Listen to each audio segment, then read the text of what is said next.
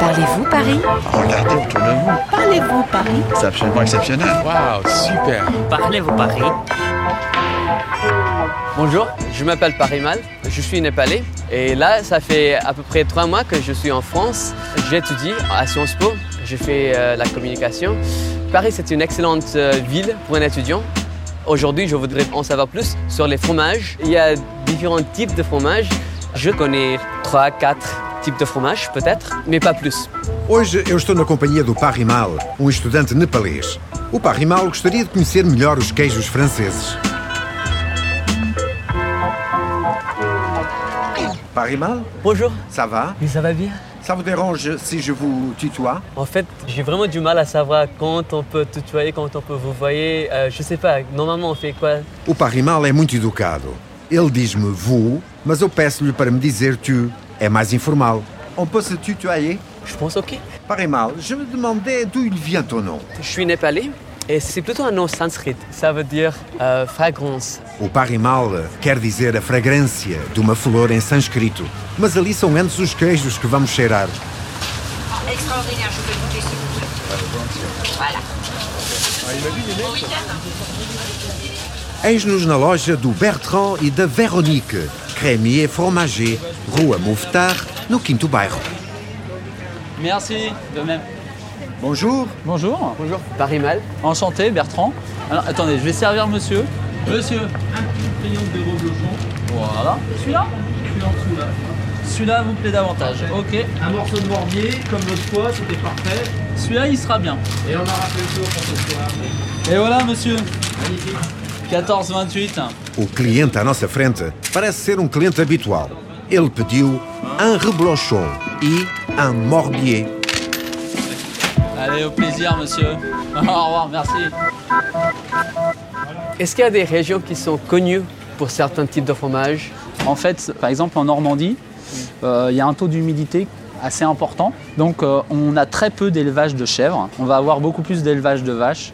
Et on fait surtout dans le crémeux. Vejam todos estes diferentes queijos. Cada região tem as suas especialidades. Na Normandia, o clima é úmido e ali produzem queijo de vaca amanteigado, de o fromage crémeux. On a l'Aveyron, une autre région productrice bien définie, qui elle va être plus axée sur des fromages type brebis ou chèvre. Ok.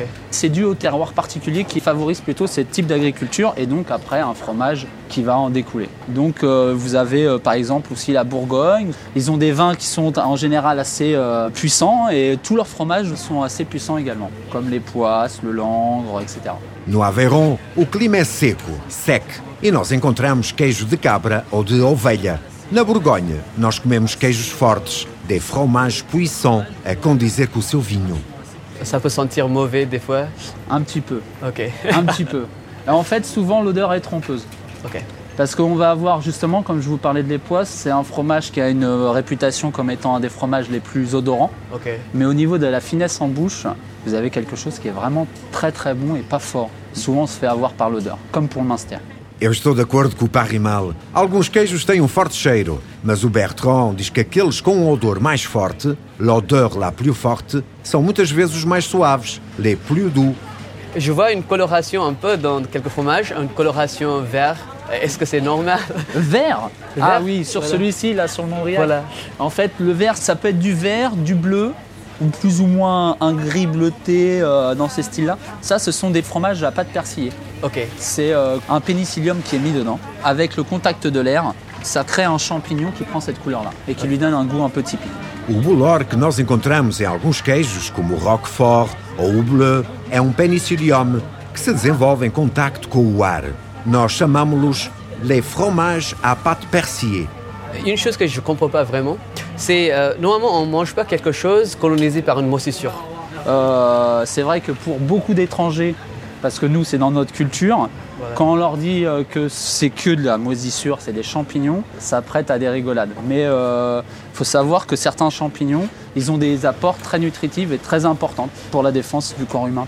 Ok. Et pas de risque, de risque sanitaire. Non, Non, aucun ok. risque sanitaire. Ok. Avec un bon fromage bien fait, bien affiné, normalement, il n'y a aucun problème. Como muitos estrangeiros, o Parrimal acha isso estranho, comer bolor. Mas o Bertrand acalma-o. Não há qualquer risco e é mesmo bom para o sistema imunitário. Comme vous savez, euh, on a l'habitude de manger, euh, par exemple, des plats assez piquants au Népal. Euh, Est-ce qu'il y a des fromages piquants déjà Euh, Je ne sais pas. E sim, o Parimal é nepalês. Ele adora os pratos picantes. Ele gostaria de saber se existem queijos picantes. Não é certo. Nós vamos perguntar ao Bertrand.